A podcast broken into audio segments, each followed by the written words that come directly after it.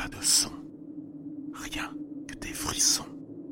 C'est l'expérience dans le noir. Cette histoire se passe chez les parents de ma copine. Ils ont une maison dans le Calvados. Cette maison doit avoir le même âge que le village de 470 personnes dans lequel elle est située. Je ne trouve pas la date de fondation du village, mais si vous voulez chercher, c'est Vimont, près d'Argence. Bon déjà, cette maison me fout une trouille pas possible.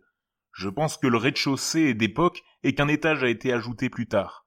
En tout cas, ce n'est que le rez-de-chaussée qui m'effraie, à un point où je refuse d'y descendre la nuit. Même le jour, je m'y sens vraiment, vraiment mal. J'ai toujours l'impression que quelqu'un me guette, ou qu'il y a quelqu'un ou quelque chose à mes côtés. Sitôt à l'étage, je me sens mieux. Mais quand je monte l'escalier, je trouille encore à mort. Je me sens vraiment suivi. Mais une fois en haut, dans la chambre, je me sens bien. Ma belle-mère dit que ça lui fait ça aussi.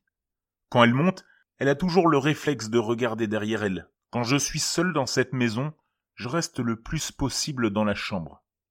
Une nuit, pris d'insomnie, j'ai été bien obligé d'aller passer un moment seul au rez-de-chaussée pour ne pas déranger ma copine, qui se levait tôt le lendemain. J'ai lu un peu, puis j'ai regardé la télé avec un casque d'écoute sans fil. Évidemment, je ne me sentais pas très bien et je passais mon temps à regarder autour de moi, à me retourner, à regarder dans le miroir qui se trouvait devant moi si quelque chose, par hasard, bougerait derrière moi.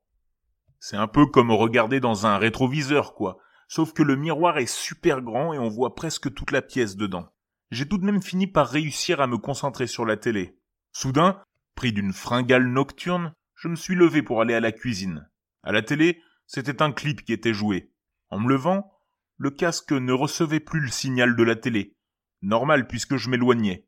Je ne sais pas pourquoi je l'ai gardé sur mes oreilles d'ailleurs.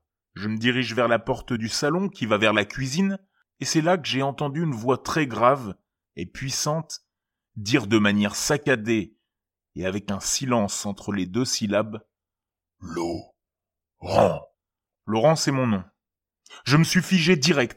Je vous jure que j'en suis presque tombé par terre tellement j'ai eu peur. Après, j'ai essayé de comprendre, mais je n'ai pas réussi. Je me suis dit que le casque avait peut-être capté un truc à la télé. Mais la musique n'était pas du tout dans les mêmes sonorités que la voix. Je me suis dit que c'était sûrement ma petite copine qui m'appelait. Mais je n'ai vu personne en regardant en haut des escaliers. D'ailleurs, je lui ai demandé si elle m'avait appelé vers deux heures du matin. Elle m'a dit que non.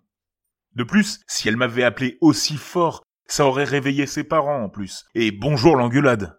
Et puis ce n'était pas sa voix, ni celle de mon beau-père. Puis ça semblait vraiment venir du casque, mais comme c'était très fort, je ne sais plus trop. En tout cas, j'ai entendu la voix très près dans mon oreille gauche. Après, je n'y ai plus pensé puisque je n'ai jamais pu comprendre ce que c'était. Et ce n'était que mon prénom après tout, rien d'autre.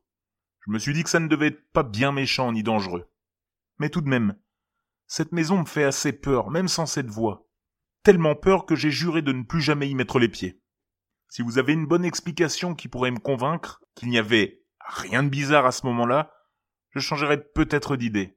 Quoique, c'est ma belle-mère qui ne serait pas contente, mais ça, c'est une autre histoire.